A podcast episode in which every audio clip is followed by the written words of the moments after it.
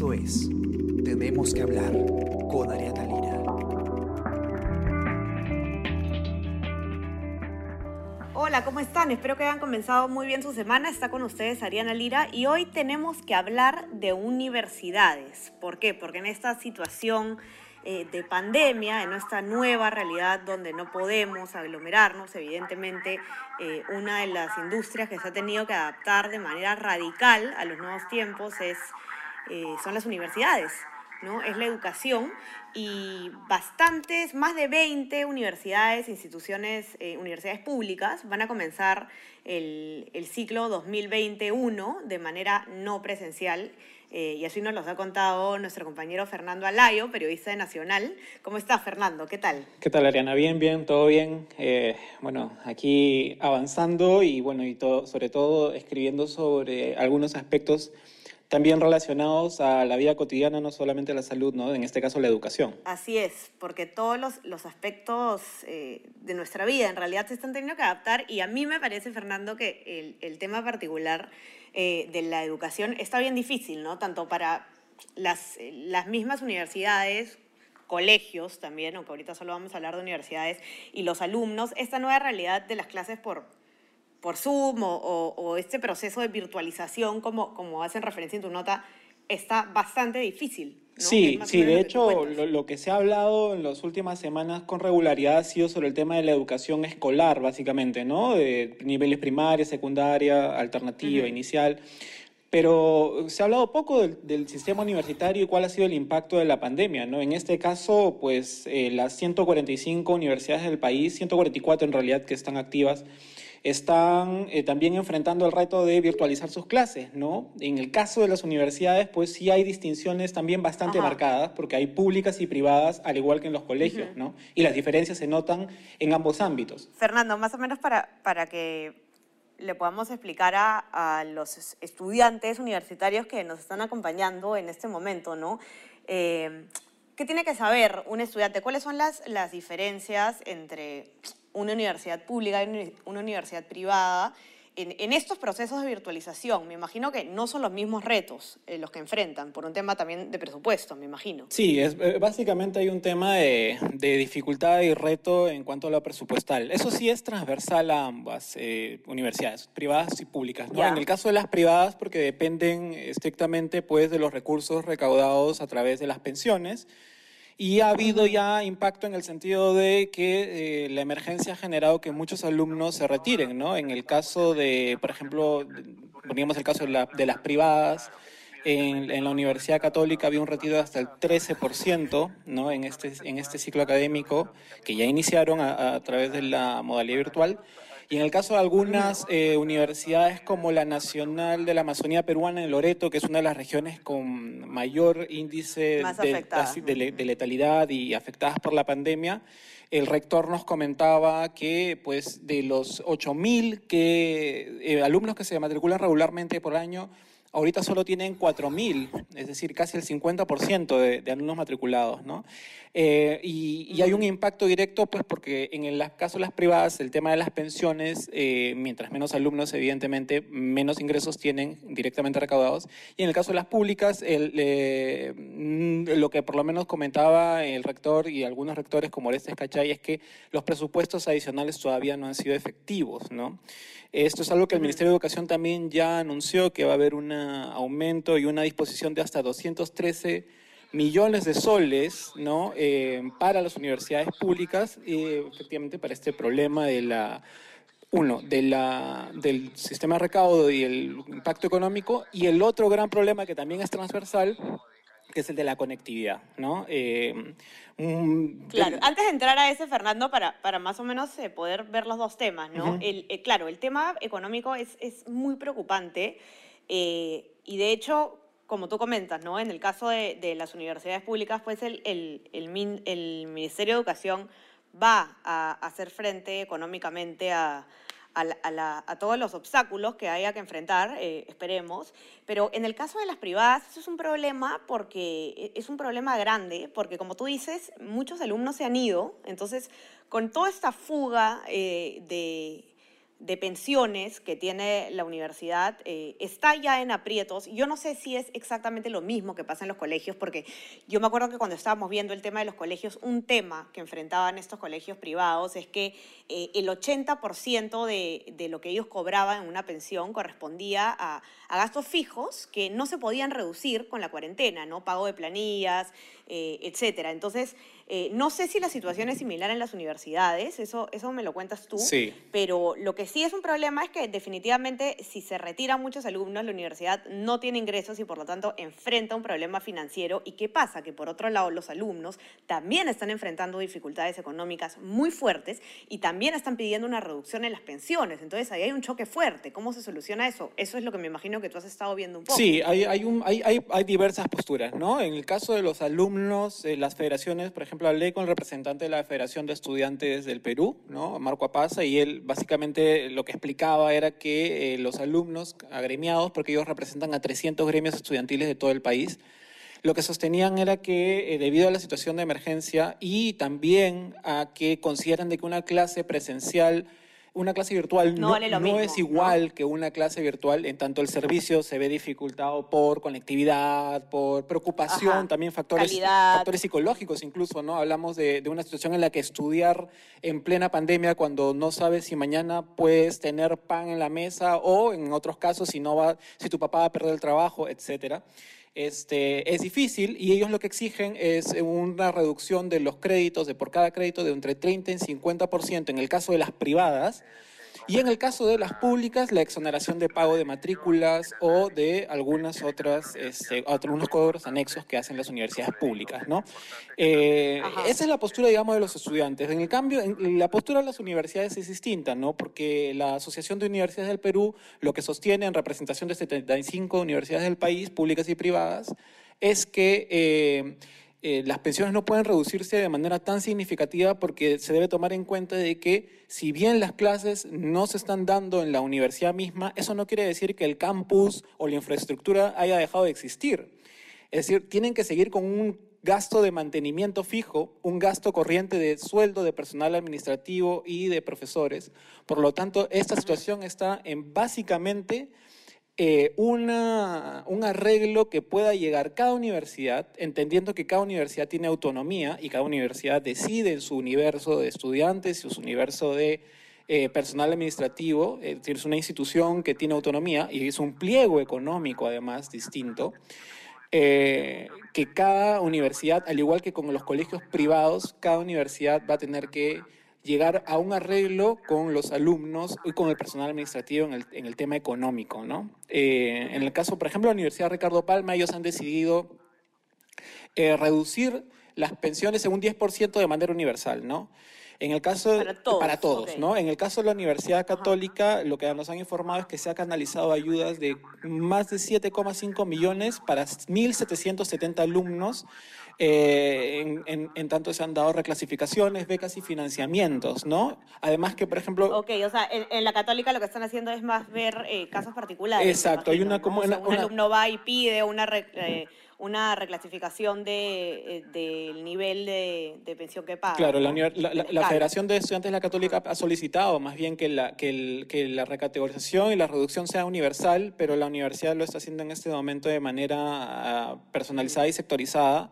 Eh, además que lo que nos han informado ellos, que, que, la caída de ingresos ha tenido un impacto de más del 30% en la universidad, ¿no? lo cual es bastante significativo. Claro, eso, eso me llamó un montón la atención en tu nota, este, Fernando, y los que nos están escuchando de verdad entren a verla porque es muy interesante, que es que la FEPUC, ¿no? Eh, la Federación de, de Estudiantes, la Católica, eh, está pidiendo un 30% de reducción universal de la pensión, es decir, que todos los alumnos dejen de pagar el 30% por este contexto complicado económicamente para todos, pero por otro lado, por la eh, salida de tantos estudiantes que no han podido seguir en la universidad por esta situación, eh, la universidad tiene una, una, caída de ingresos de 30%. ¿no? Entonces, ¿cómo se concilia esto? Es muy complicado. Por un lado, tienes a los alumnos pidiendo de manera razón, se, entiende, se entiende, el pedido, se entiende la necesidad eh, y por otro lado se entiende también la situación complicada que enfrenta la universidad. Entonces yo me pregunto cuál es el futuro de, de, esta industria. ¿No, Fernando? O sea, ¿cómo se van a tener que adaptar? Exacto, es el panorama que, que hemos visto, por ejemplo, en el caso de los colegios, ¿no? Es, es, en ese caso sí es muy similar, que es lo que te decía, ¿no? La solución que proponen, incluso desde el Ministerio de Educación, que evidentemente puede intervenir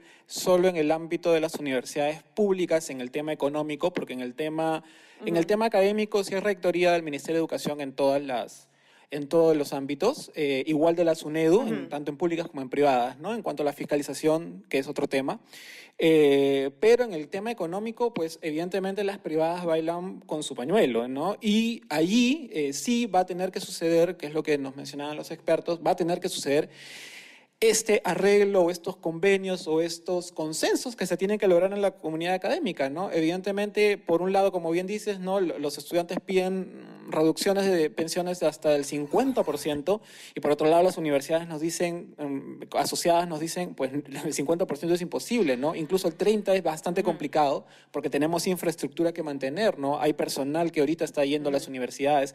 De hecho, el caso que también estoy retratando es en el de la Universidad Nacional de la Amazonía Peruana en Iquitos, donde en los últimos días han fallecido 14 profesores y 5 eh, miembros del personal administrativo. Ahí se suma, ahí se suma, este, ya es un tema totalmente aparte de lo económico, ¿no? O sea, ahí lo que está pasando en, en el ejemplo que tú pones es, es terrible porque al, al tema económico se está sumando además una una caída humana bastante fuerte, ¿no? O sea, es un tema de salud que eh, sin duda, además, más allá de las lamentables pérdidas humanas eh, de vidas, si es que hay un...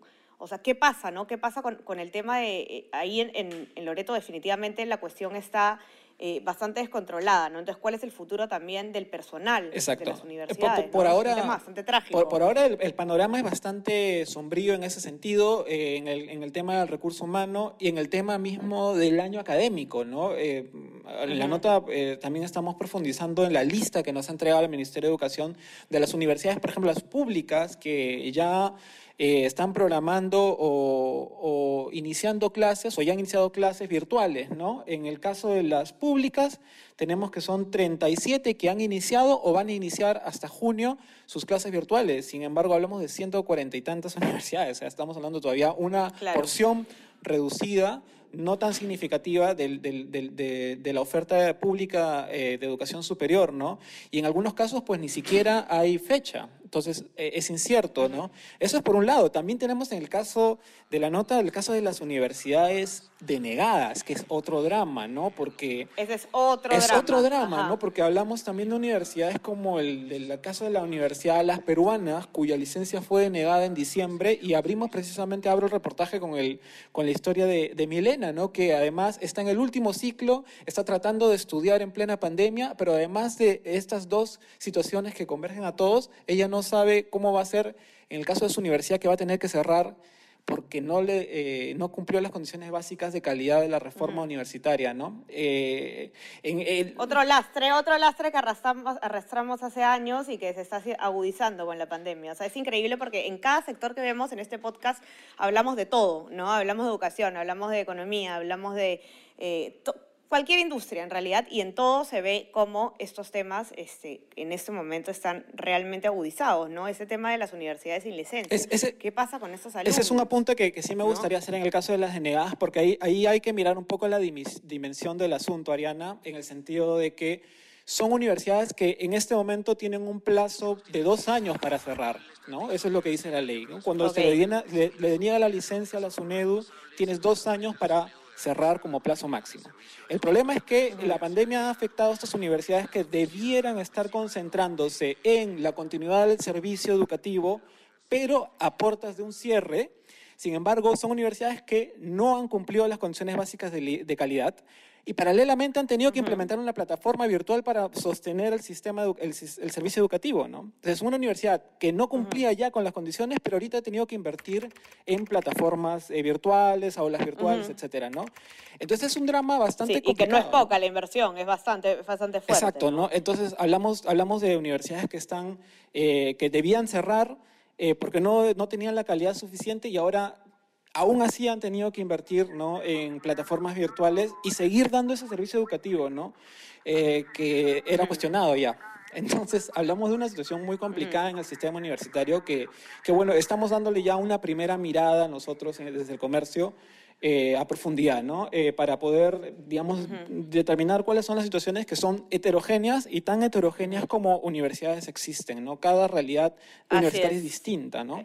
Es distinta, ajá. Y el otro tema que, que, el otro gran problema transversal a todas las universidades que comentabas tú es el de la conectividad, ¿no? O sea, qué difícil es, eh, sobre todo en un, en un, país que no tiene la infraestructura tecnológica para de un día para el otro volverse virtual, eh, tenemos este problema, ¿no? Que por el lado de los alumnos, por el lado de los profesores, no todos tienen las, eh, herramientas para tener una, una fluidez ¿no? Eh, tecnológica, que tienen una buena conexión a Internet o lo que sea. Estaba viendo en tu, en tu nota, por ejemplo, que la, la católica eh, ha repartido routers ¿no? de la universidad a, a sus alumnos. Y así es. Otro tipo de, de, medidas que se están tomando así. Me, creo que me parece que eh, en la San Marcos estaban también eh, planeando entregar unos chips. La compra de chips. Pero todo eso es una inversión fuerte y difícil, me imagino que no se puede hacer tan rápido. Así es, sí. E, ese es un gran, el gran problema es la conectividad, ¿no? Porque además no solo es que tengas acceso, ¿no? Eh, es que tu conexión sea buena. Eh, de nuevo, regresando al Así ejemplo es. de Iquitos, ¿no? Que es,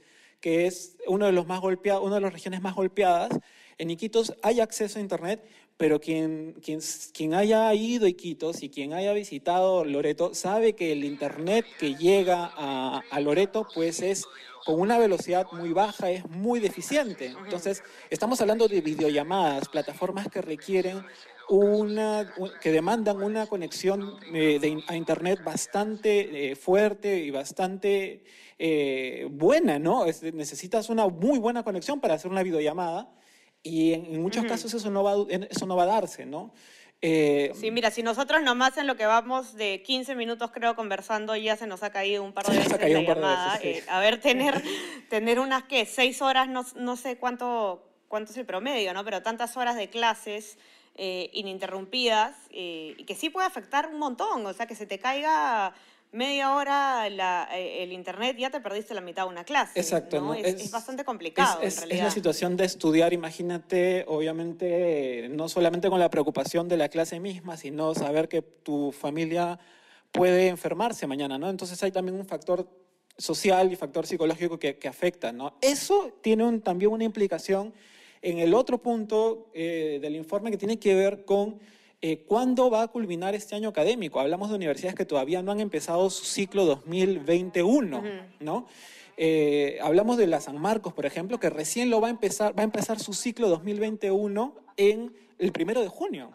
Y según el... Un montón de universidades, estaba viendo, ¿no? Están como 20 universidades, sí, van a comenzar en sí, junio, o sea, se han tenido que atrasar meses. Así es, son, eh, por, por, lo menos de las públicas, son 21 universidades públicas que recién en junio van a empezar su ciclo 2021, ¿no? En el caso de San Marcos, que es una de las universidades más grandes e importantes del país, eh, el rector Orestes Cachay me comentó que eh, en efecto, pues empiezan el primero de junio y el ciclo están tratando de ver cómo terminan hacia eh, septiembre, diciembre, septiembre, octubre, y luego ahí retoman automáticamente con el ciclo 2022. Automáticamente, ¿no? sin vacaciones. Sin vacaciones, Ajá. y en febrero del 2021 terminarían el ciclo 2022, ¿no? El segundo ciclo de este año. O sea, digamos, es un, es un atraso, un impacto eh, también en el tiempo y en las carreras de los propios estudiantes, porque quienes están en últimos ciclos, pues van a verse afectados en ese sentido, ¿no?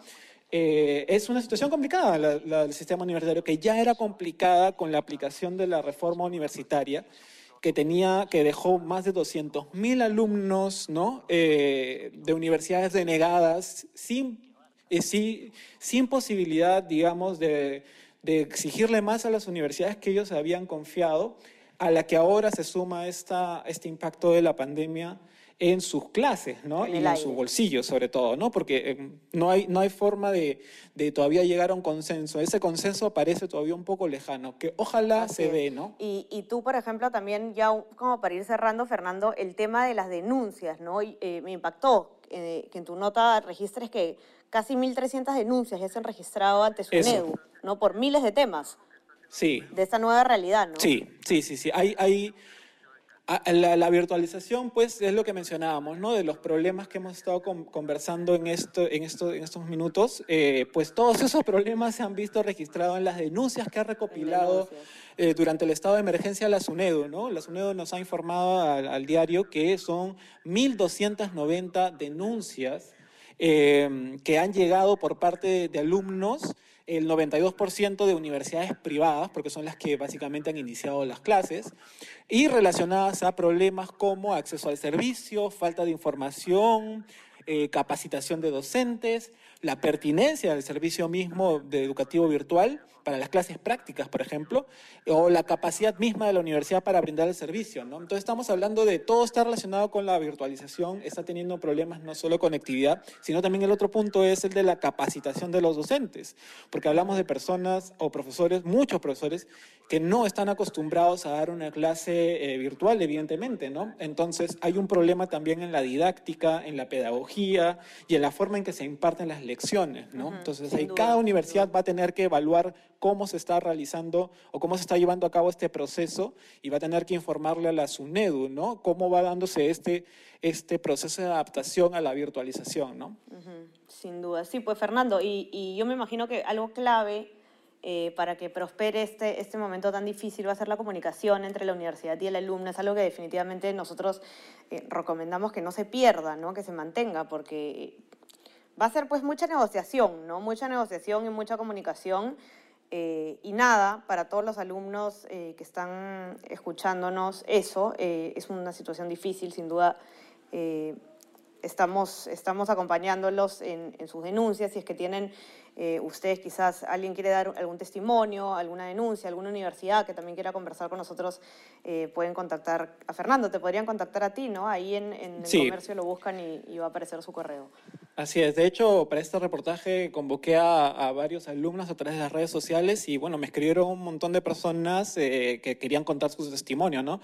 Eh, y hay muchas personas que están interesadas en contar su experiencia porque, claro, se ha abordado el tema escolar que también es muy importante, pero el sistema universitario pues este, implica a muchos otros aspectos, ¿no? Hay regiones en las que solo hay una universidad y, y hay regiones que todavía no han abierto, ¿no? No hay universidades todavía abiertas públicas con fecha definida en regiones como San Martín, por ejemplo, no, no se ha establecido, entonces la oferta pública en, en, en esa región no existe ahorita y no se sabe cuándo abrirá, ¿no? Estamos hablando de nosotros conversamos esto ahorita y, no, eh, sería cuestión de ver, eh, pensar un poco más en cómo va a haber impactado este, este momento a largo plazo, ¿no? Eh, ¿Qué va a pasar con los índices de educación superior? O sea, en realidad lo estamos viendo ahorita como algo que, un problema que está surgiendo un poquito como el que la punta del iceberg, pero hay que pensar que esto se va a ver reflejado eh, a largo plazo de manera mucho más, mucho más grande. ¿no? Sin duda, el Ministerio de Educación va a tener que poner especial ojo en este tema. Va a ser, va a ser interesante mirar esto y de repente comenzar sobre esto a fin de año, a ver cómo fue y cómo se dio este, este, este año académico virtual que es totalmente su De todas maneras. Así es, Fernando. Bueno, muy interesante. De verdad, todos los que nos están escuchando, lean la nota, está muy buena. Eh, y, entren también a nuestra web, elcomercio.p, ahí está esta nota y, pueden revisar el tema de los colegios, por ejemplo, si les interesa, que los hemos visto ya, eh, siguientes entregas, que de todas maneras va a ser eh, Fernando y el equipo de Nacional del diario, y muchos temas más. ustedes ya saben, acá en nuestra web pueden encontrar todo, estar actualizados. No se olviden suscribirse a, nuestras plataformas de SoundCloud, de Spotify, de Spreaker, de Apple Podcast, para que puedan escuchar este podcast y muchos más sobre muchísimos temas. Tenemos un podcast también eh, sobre la cuarentena, ¿no? para que puedan saber exactamente eh, muchos eh, tips de cómo sobrevivir la cuarentena cada día. Es más, de ciencias, de todo. Métanse, por favor, porque les va a parecer muy bueno nuestro menú informativo. Y también se pueden suscribir al WhatsApp del comercio. El comercio te informa para que a lo largo del día les vayan llegando nuestro contenido, ¿no? multimedia, especiales, notas. De verdad que está muy bueno. Eh, y nada, eso, que tengan una muy buena semana. Espero que le hayan comenzado bien y ya nos estamos escuchando mañana. Nos vemos, Fernando, cuídate. Dale, gracias, Ariana. Saludos para todos. Conversamos. Chao, chao. Hasta luego. Chao. Esto fue Tenemos que hablar. Esto fue El Comercio Podcast.